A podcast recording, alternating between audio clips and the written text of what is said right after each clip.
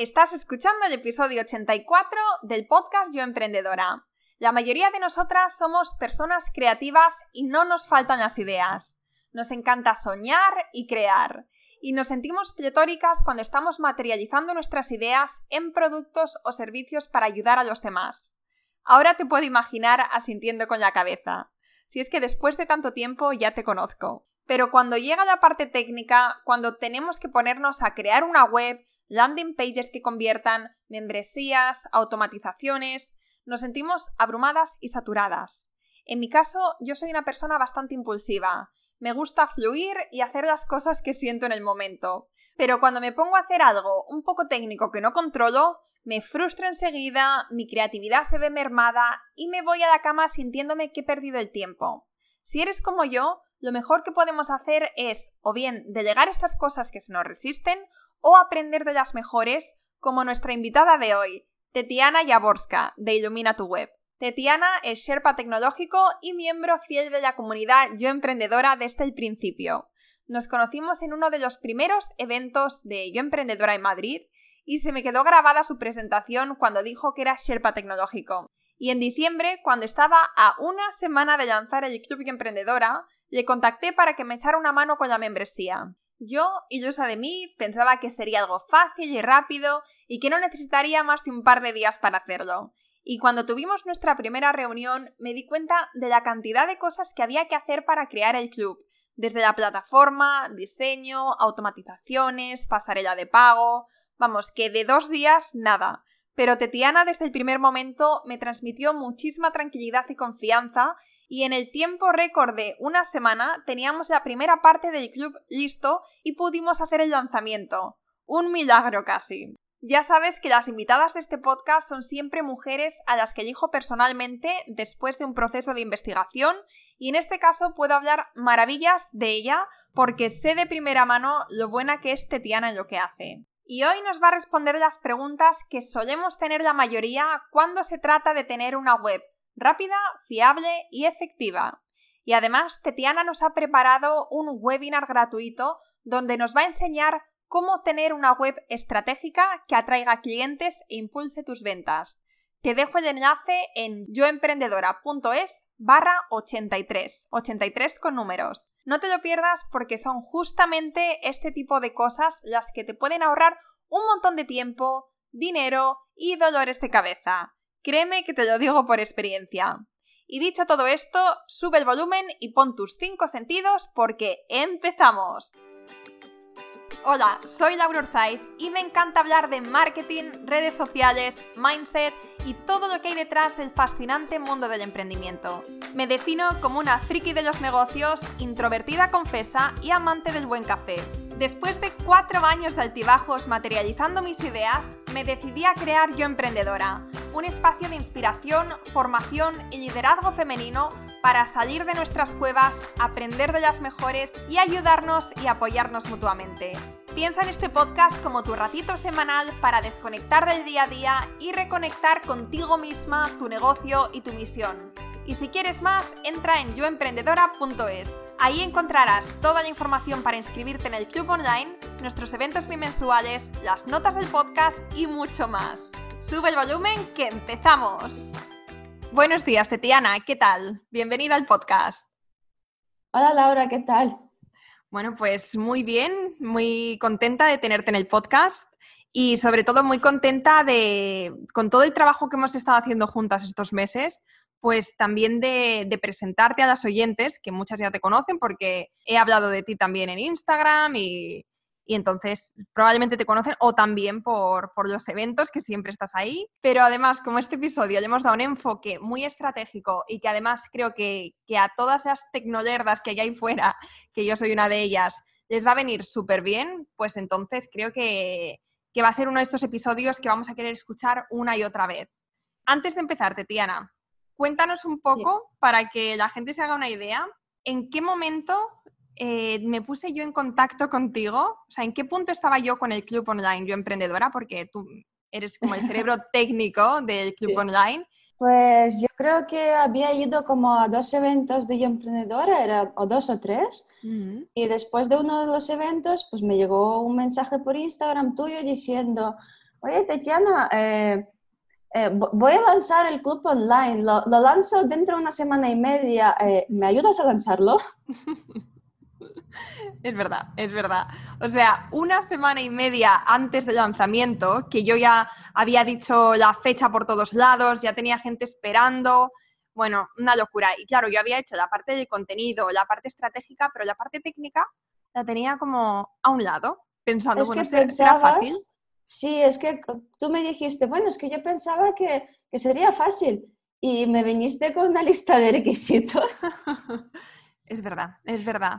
Porque, claro, nosotros hemos hecho una membresía que no, yo estoy acostumbrada a hacer páginas web, blogs, podcasts, que son como más sencillos, pero claro, membresía ya eh, toda la parte del procesamiento de pagos, de los plugins, de eh, cambiamos de editor también de página, o sea, fue todo una experiencia y, la verdad es que estoy súper contenta porque en un tiempo récord conseguimos terminar el club online, lanzarlo y, no hemos tenido ningún problema desde entonces. Así que, bueno, aparte de que estoy súper agradecida, eh, que, que, eres una jefaza, hay que decirlo desde ya. Gracias, Laura. Yo creo que tu club es el que más rápido he lanzado. Así. Ha sido como todo contra reloj, pero fue bastante bien y, estoy súper contenta con lo que hemos creado. yo también, yo también lo estoy. Bueno, pues Tetiana, cuéntanos un poco sobre ti. Cuéntanos eh, cómo llegaste al mundo de, las páginas web, del diseño de páginas web y exactamente qué significa el término Sherpa digital. Eh, vale, pues yo soy Sherpa tecnológico, ¿vale? Y al final lo que, a lo que me dedico o como me defino es que yo libero a mujeres emprendedoras de eh, los problemas técnicos de un negocio digital. ¿Cómo hago eso? Pues con los servicios de diseño web y luego el soporte a medida pues, que doy a cada servicio, porque dependiendo del momento en el que tú te encuentras con tu proyecto, eh, las cosas que necesitas son diferentes y el asesoramiento y la ayuda que necesitas pues también es diferente.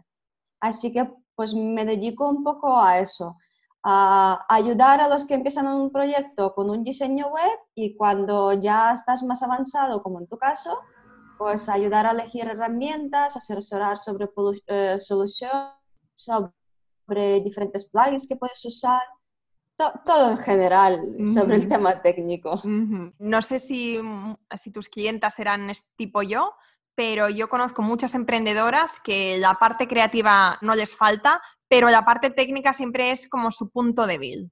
Eh, sí, eh, de hecho mis clientes son un poco como tú, es decir, hay alguna más avanzada que ha hecho cosas por su cuenta y que controla un poco más, pero en general pues el perfil es ese, el de ayudar y liberarte y sobre todo que no sientas esa presión de tu página web o tu membresía dándote problemas todo el rato, porque no deberías dedicar el tiempo allí.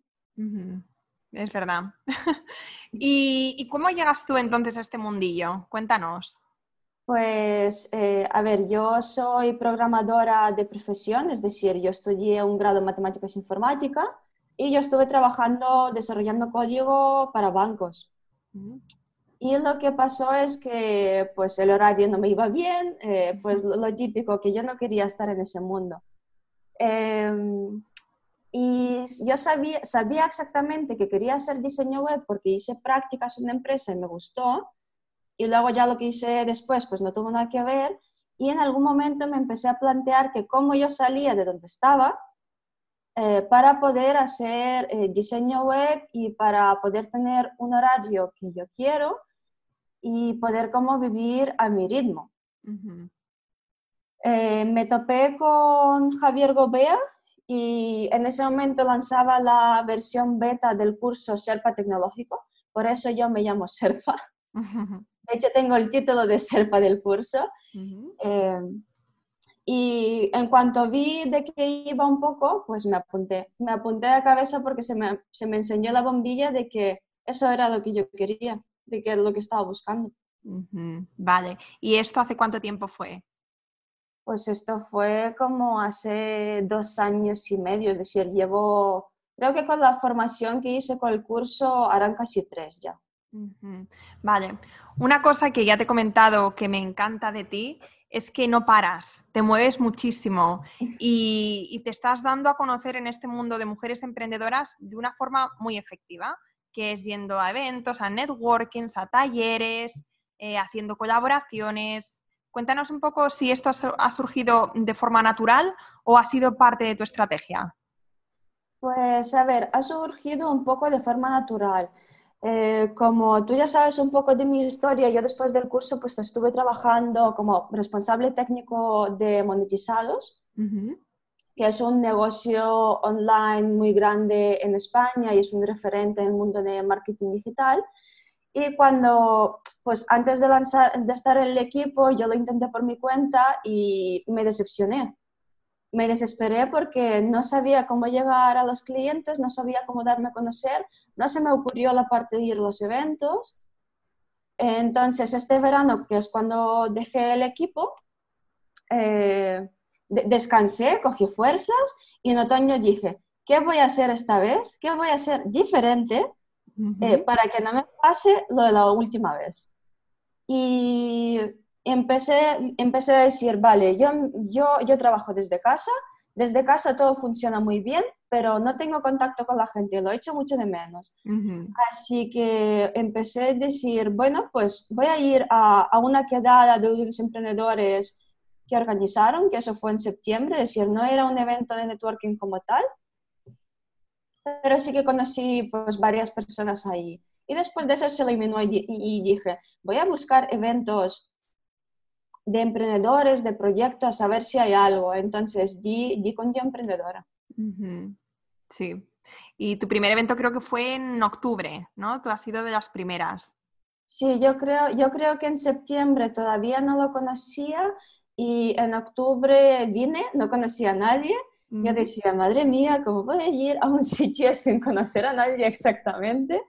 Pero fui, vi, vi el ambiente que había, vi cómo recibía a cada las chicas y me quedé. Es verdad. ¿Y te has quedado desde entonces? Y estoy súper contenta de eso. claro, y es que ahora es como marco los eh, eventos de Yo Emprendedora en el calendario, eh, todo lo que pueda por adelantado porque yo no me lo quiero perder. Qué mona. bueno, pues vamos a entrar con la parte técnica. Tengo una serie de preguntas y yo creo que hemos dado en el grano con todas estas preguntas. Yo creo que, vamos, eh, vamos a aportar o vas a aportar mogollón de valor eh, y que nos van a interesar a todas las que estamos aquí escuchando. espero que sí. seguro que sí. La primera pregunta es si necesito una página web cuando estoy empezando mi proyecto. Eh, pues a ver, muchos te dirán que sí, y yo te diré que seguramente no y que depende mucho de tu caso. Y me explico. Uh, vale, cuéntanos. Eh, a ver, cuando tú lanzas un proyecto, sobre todo cuando no tienes validada una idea, eh, lo que pasa es que no tienes muy claro, es decir, estás como, tienes muchos frentes abiertos, no sabes muy bien eh, qué servicios vas a ofrecer, no los tienes definidos, no, los tienes, no tienes definido tu cliente ideal, no sabes a quién te vas a dirigir, eh, todavía no te imaginas el trabajo que hay detrás de una web. Mm. Entonces, si estás en ese punto, allí no necesitas una web, necesitas validar un poco tu proyecto, empezar a conocer otras personas eh, en tu misma situación, por ejemplo, como los eventos de networking, y definir un poco más la idea y validarla con los primeros clientes. Cuando has validado la idea con los primeros clientes, eh, sabes más o menos con quién quieres trabajar y también sabes eh, qué servicios vas a aportar a tu cliente, porque al final no es vender, es el aportar con tu servicio. Allí sí ya se puede hablar de una página web. Vale, vale. O sea que en el principio, cuando estamos empezando y tenemos la idea, pero todavía no está, no es una idea que con, los que, con la que estemos segura que vayamos a seguir, o sea, no es una idea validada, como tú has dicho, entonces lo mejor es moverse, es conocer al cliente ideal, es saber realmente que hay una demanda para, este servicio que quieres ofrecer. Y como tú dices, cuando empiezas a tener los primeros clientes, pues ya pensar en página web. Si te hubiera escuchado, Tetiana, hace eh, dos, tres años o cuatro, bueno, en mis anteriores proyectos, me habría ahorrado mucho trabajo, sobre todo con el anterior a Yo Emprendedora, que fue la, bueno, el, mayor fiasco de toda mi carrera como emprendedora. Y la verdad es que eh, el tema de validar lo, aprendí yo por las malas, por mm, poner tanto esfuerzo, tanto trabajo, tanto dinero en, un, en una página web, pero que estaba muy customizada, customizada porque al final era un sistema. Sí. Y, y no tenía, o sea, y, la idea no estaba validada, como digo. Entonces, cuando después de meses trabajando con programadores, desarrollando esta, esta idea, luego la, lanzamos al mercado y nos dimos cuenta de que era mucho más difícil y que la gente no estaba tan interesada como nosotros llegamos a pensar en su día, pues entonces sí que fue un, un choque muy fuerte con la realidad. Así que me parece estupendísimo lo que has dicho y estoy totalmente de acuerdo. Eh, sí, sobre todo, si me dejas añadir, claro. es que tienes que empezar a moverte y tienes que empezar a crear una estrategia en redes sociales antes que una página web, porque muchas personas, muchos que se lanzan a un proyecto, piensan que sin una página web no van a poder vender, cuando esto no es realmente así. Eh, a menos que tú quieras posicionarte como un diseñador web o alguien que vende páginas web, que ahí sí que tienes que empezar con algo decente, pero es que ni siquiera eso, es que se puede vender una página web sin página web. Eh, es que puedes vender tus servicios sin tener una página web, pero estando activo con una estrategia de redes sociales. Así que eso te evitará muchísimo tiempo y te evitará también pues invertir en algo que luego al poco tiempo tendrás que cambiar. Vale. Y una vez que tenemos la idea validada, ¿qué necesitamos para, empezar a crear nuestra web? Eh, ¿Te refieres como a parte estratégica o hablamos de la parte técnica todo el rato? Mm, hablamos de técnica y con un poco de estrategia. O sea, vamos a hacer como un mix de ambos. Eh, vale, pues para crear una página web tú tienes que tener claro un poco eh, el contenido. Es decir, eh, yo siempre defiendo que un buen copy, unos buenos textos son clave para tu página web y unas fotos profesionales también. Eh, por eso una web es una inversión, puede ser una inversión bastante grande. Entonces, tenemos fotos, tenemos copy y luego tenemos la parte técnica. En la parte técnica, lo primero que hay que elegir súper bien es el hosting donde se va a alojar la web, porque yo me encuentro muchísimos casos de emprendedoras que luego, por no haber, eh, por no haber separado eh, bien hacer esa elección, eh, lo están sufriendo ahora. un buen hosting define mucho la velocidad de la web y define muchísimo pues, el soporte que tú vas a recibir después cuando pase algo. Eh, y luego, pues ya las herramientas que tú vayas a utilizar, porque, por ejemplo, eh, eh, muchos se lanzan a elegir como una plantilla súper bonita que ellos ven en Internet. cuando esa plantilla luego les va a dar problemas. Hay, que ir a lo más sencillo. Es decir, cuantas menos cosas tenga tu web, mejor. Y cuanto más ligeras, mejor. Por eso es importante conocer como un poco Em, las tendencias en cuanto a diseño web, que en Internet y en los blogs hay un montón de información. Entonces, elegir una plantilla súper sencilla que al final lo que te hace es eh, definir un poco cómo va a ser tu menú y, y poco más, porque el resto pues lo, lo diseñamos con un maquetador, por lo menos yo trabajo así. Eh, em, y, elegir un maquetador eh, ligero, es decir, no complicarte. A mí, por ejemplo, el tema de Givi, que es muy famoso, yo no trabajo con él, no me gusta porque da muchos problemas después. Y hay otros varios que ya ha pasado su momento y que en este momento eh, pues no son tan buenos. Entonces, si te lanzas a hacerlo por tu cuenta, utiliza la versión sencilla de Elementor y te irá más que de sobra. Vale, Elementor. ¿Y de hosting qué nos recomiendas? Eh, me gusta mucho el servicio que da Rayola y Web Empresa. Rayola y... Web Empresa. Web, Web Empresa. Sí, Web Empresa. Vale, perfecto. Vamos a dejar todos los enlaces de del podcast lo vamos a dejar en las notas, ¿vale? Por si ahora mismo estáis haciendo algo y no sabéis cómo se escribe, vais, vais a tener ahí todo. Vale, perfecto. Entonces tenemos que para hacer una página web necesitamos el copy, que el copy son los textos que estén optimizados, necesitamos fotos y la parte técnica necesitaríamos el hosting y las herramientas, herramientas como la plantilla o el maquetador. Vale, bien, hasta aquí yo creo que nos podríamos extender en cada cosa eh, largo y tendido, pero como vamos a intentar ir al grano en cada cosa, no sé si tienes algo más que mencionar sobre este tema.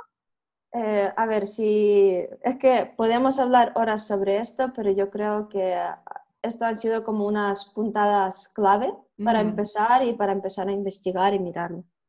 Una pregunta, ¿para plantillas nos recomiendas alguna página web donde, donde tú suelas mirar opciones? Eh, mira, si a mí el tema de comprar plantillas, es decir, yo tengo plantillas de pago que yo uso con los clientes. Me gusta mucho trabajar con Genesis. Y luego, por otra parte, eh, puedes quedarte con alguna plantilla que ya venga directamente del WordPress.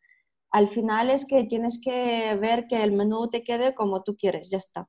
No tienes que complicarte más. Vale, perfecto. Vale, pues siguiente pregunta.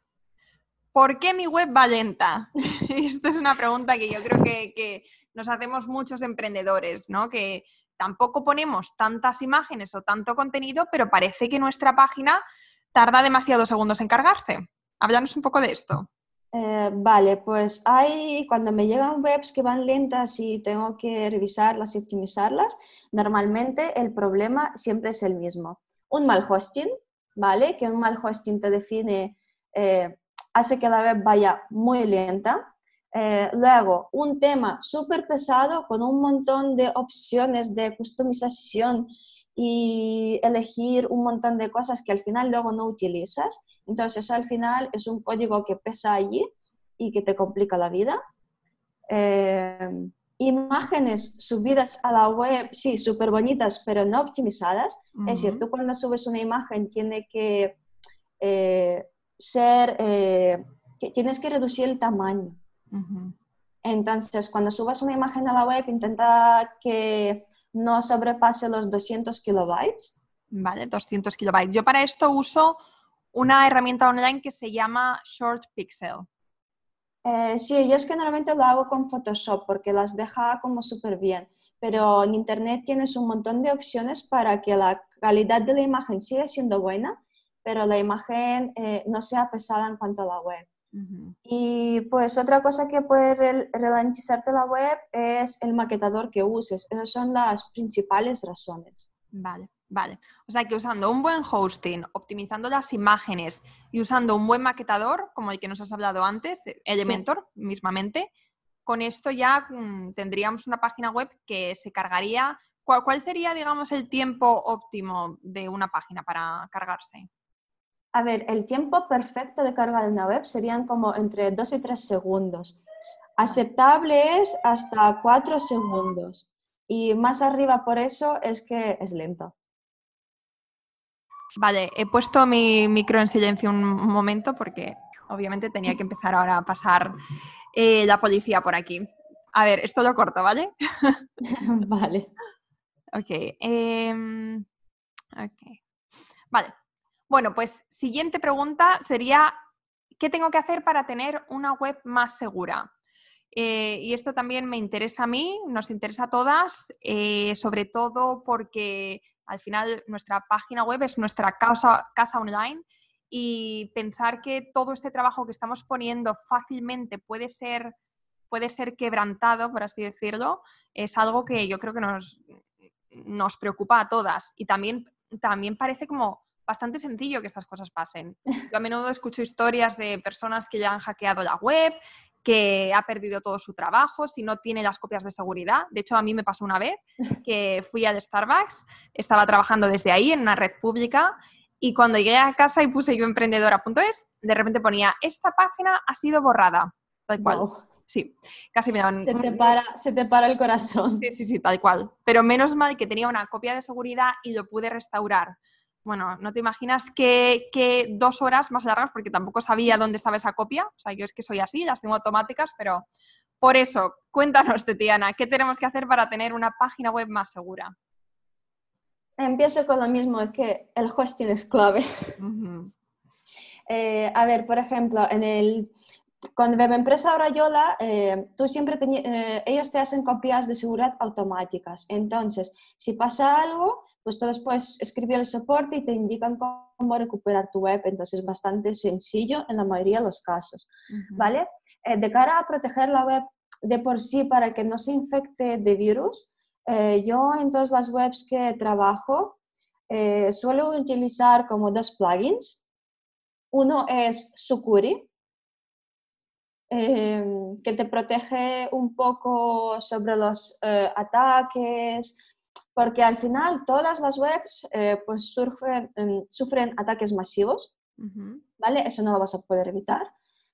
Y eh, también utilizo otro que es WordFence, que luego lo dejamos apuntado, eh, que es para que te haga análisis de la web por si detecta que algo, algo que tú has instalado tenga algún código maligno, porque esa es la forma en la que se infectan muchas páginas web. Eh, si no actualizas los plugins de tu WordPress, es muy fácil que se infecte. Entonces, es como que tienes que tenerla al día eh, eh, tienes que tener, tenerla un poco blindada con plugins de seguridad, tener copias de seguridad y un buen hosting. Yo creo que eso es básico. Vale, vale, perfecto. Bueno, yo cuando terminemos este episodio me voy a mm, instalar estos plugins porque no, no tenía ni idea de su existencia y creo que, que, bueno, si no hace que la página vaya más lenta, porque también eso es otra cosa, ¿no? Que cuanto más plugins pones, también he oído que puede hacer que tu página vaya más lenta. Eh, claro, por eso tú al final eh, tienes que ir a cuanto menos mejor. Eh, yo tengo como una lista de los plugins que yo he instalado en todas las webs que trabajo y, estos, y estos dos están dentro de ella porque me parecen importantes. no, yo no he notado que hacen que la web vaya más lenta, de hecho, todo perfecto. Vale, vale, perfecto. Vale, ¿Y qué errores cometemos o solemos cometer a la hora de hacer páginas web? Seguro que te has encontrado muchos de estos errores. Mm, probablemente, bueno, comentabas lo del hosting, ¿no? Que seguro que es uno de los mayores. Sí, ese es el primer punto. pues cuéntanos. Eh, pues, ¿qué errores cometemos? Pues instalar todo lo que nos encontremos por si nos puede servir y dejarlo ahí. Eso es lo, peor que puedes hacer. sí. Eh, yo cuando tengo webs de clientes en mantenimiento, eh, es muy curioso porque cada uno viene con su historia, ¿no? Entonces, te encuentras, eh, yo qué sé, 30 plugins y la mitad están desactivados y porque no se usan. Entonces, mi recomendación para todas las personas que nos estén escuchando es, haz un análisis de lo que tienes en la web eh, de lo que tienes ahí instalado y quita lo que no utilices. Y si no sabes, es decir, hazte una lista de lo que sabes que es imprescindible, porque sin eso tu web no va a funcionar. El resto quítalo, porque instalamos demasiadas cosas. Eh, los plugins de mm, analíticas dentro de la web no hacen falta. Mm, Quítalos, deshazte de ellos. Vale, porque las analíticas las podemos mirar después en Google Analytics, por ejemplo. Sí, claro, es decir, lo suyo es externalizar todo lo que podamos. Vale, vale, vale. Ok. ¿Y alguna cosa más que tengamos que tener en cuenta? Pues a nivel técnico, sobre todo eso. A nivel de estrategia, eh, es dejar la web publicada allí y que sea simplemente un escaparate. Es decir, tu web te debería ayudar a eh, vender, ayudar a llegar a nuevos clientes, a aportar contenido a nuevos clientes. Entonces, una página web es una estrategia y mucho trabajo detrás. Y tú lo sabes. Entonces, eh, publicar la web por publicar no te va a servir de nada. Va a ser simplemente un gasto.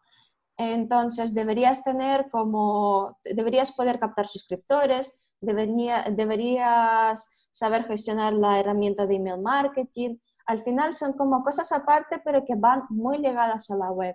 Y sobre todo, eh, yo creo que trabajar el blog, porque eso es lo que al final te va a traer visitas. exacto. Y el blog tiene que estar optimizado, ¿no? Tiene que tener Eh. ciertas palabras clave para después tú conseguir em, rankings en Google y que la gente te encuentre y sepa de ti, sepa de tus servicios. Eh, sí, esto al final pues cada vez eh, es más complicado, pero no es imposible. Eh, en el blog no publicamos por publicar, Mm, tenemos que publicar un contenido que sea relevante para nuestro cliente potencial. Ujú. Eh, entonces, tú sobre el tema que quieres publicar tienes que hacer como una previa búsqueda en Google y ver con qué palabras clave eso se posiciona. Ujú. Y intentar posicionar tu artículo usando las mismas palabras clave. Pueden ser palabras más largas, puedes buscar variaciones, pero al final hay que pensarlo un poco con cabeza. Y para palabras clave, ¿recomiendas alguna página donde podamos eh, filtrar estas palabras? Pues mira, eh, para palabras clave hay diferentes herramientas, ¿vale? La que se me ocurre ahora mismo eh, para que tú busques ideas se llama Uber Suggest. Vale. Uber con B. Sí. Vale. Uber Suggest.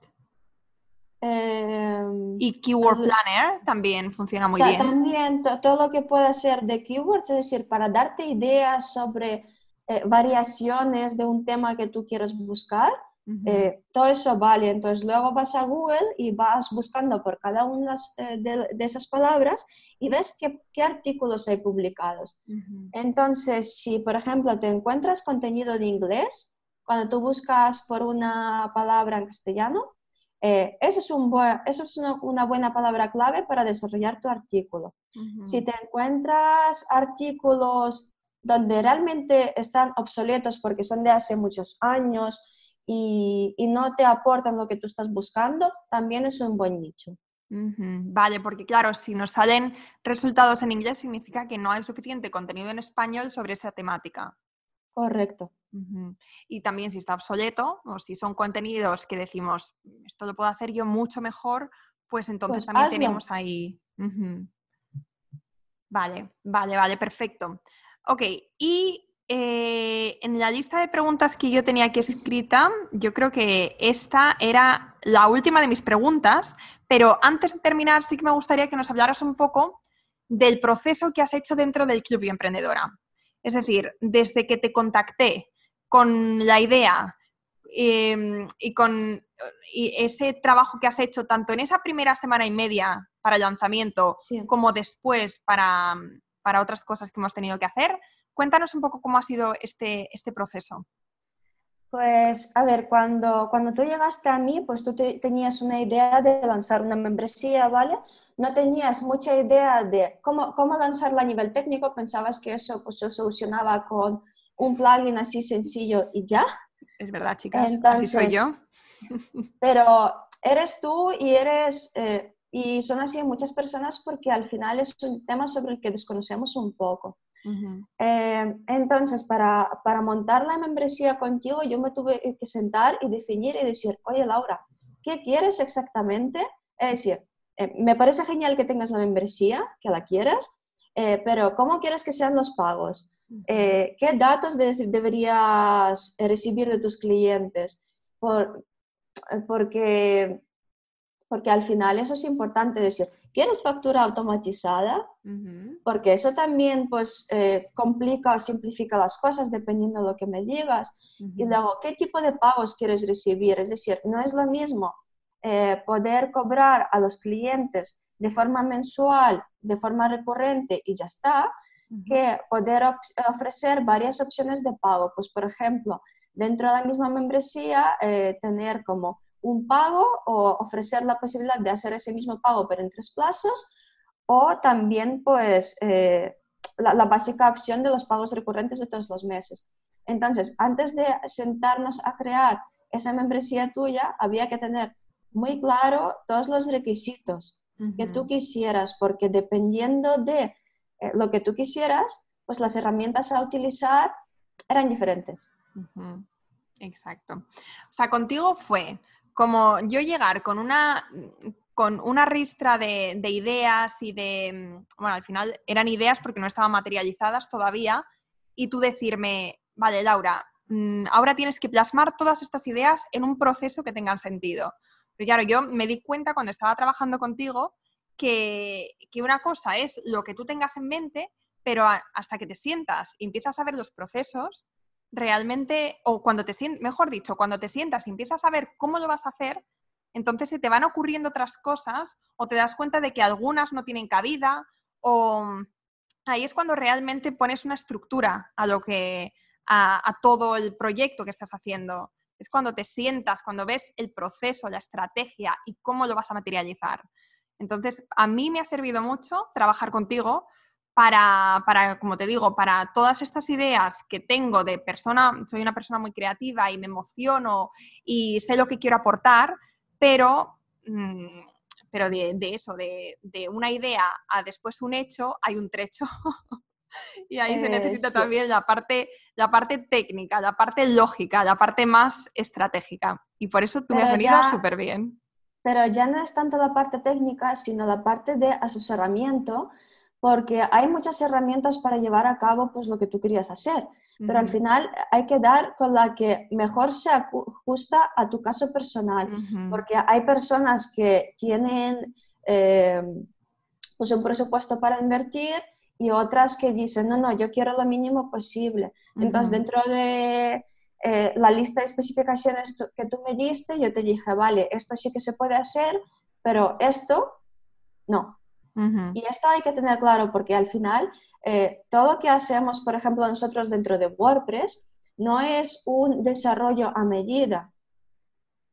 Y, posiblemente no en todos los casos, todas las ideas locas que se te ocurran se pueden llevar a cabo. Es verdad, sí, totalmente. Y sobre todo porque cuando estás por tu cuenta y te pones a mirar, por ejemplo, pasarelas de pago, eh, cuando yo estaba buscando opciones, claro, hay tantas cosas que, no sabes en tu caso cuál es la que, la que es más adecuada para ti. Y sobre todo cuando ya tienes unos plugins instalados o cuando quieres usar como mm, un problema que tuvimos nosotras, queríamos automatizar las facturas, claro, al final todo tiene que casar. Todo tiene que poder trabajar un plugin con otro, un sistema con otro. Y eso es, algo que, que, no, eso es bastante complicado. Y eso me di cuenta, claro, durante el proceso, porque antes piensas que es muy sencillo, pero mientras que estás haciendo dices, ostras, pues no. Claro, es que nos venden, nos venden como, sí, negocio online, todo automatizado. Sí, se pueden automatizar cosas hasta un cierto punto, eh, teniendo en cuenta que a nivel, por ejemplo, eh, legal o de facturación en España, nos piden más datos que en, que en, Estados Unidos o que en Europa. Entonces, eso complica las cosas porque las herramientas que se sacan son de Estados Unidos o son europeas. Entonces, ellos no cuentan en ningún momento con que aquí tenemos que tener el dichoso NIFT, el trato obligatorio para la factura. Y son pequeños detalles que al final pues, te pueden complicar mucho la vida o pueden hacer que la solución que tú pensabas hacer es que no sea válida. Exacto, exacto. Vale, bueno, pues Tetiana, para terminar, cuéntanos dónde te podemos encontrar y, también háblanos un poco de lo que estás trabajando, del proyecto que tienes ahora entre manos, que sé que alguna de las que están por aquí escuchando le puede interesar. Eh, vale, pues me podéis encontrar como Ilumina tu Web en todas las redes sociales. Mi web es iluminatuweb.com, en Instagram soy Ilumina y básicamente estoy allí bastante rato y contesto a todos los mensajes que me llegan. Y sobre en lo que estoy trabajando, pues eh, voy a sacar pronto, es decir, ahora en marzo, voy a sacar un programa muy especial para mí, un programa que me hace mucha ilusión y, que a la vez como da un poco de vértigo. Eh, cuando sacas una cosa nueva, pues al final es que nos sentimos así y yo estoy segura de que te ha pasado.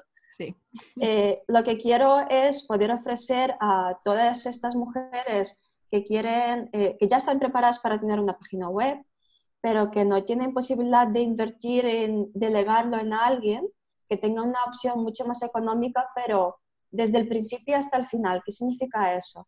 Eh, el que tengan una guía para poder crear la página web, que podamos trabajar juntas en sesiones online y aparte, pues que luego cuando tengan la web sepan qué hacer con ella, cómo mantenerla y, cómo gestionarla, porque me parece que esa parte siempre como se deja, se olvida o no se menciona y, para mí es muy importante.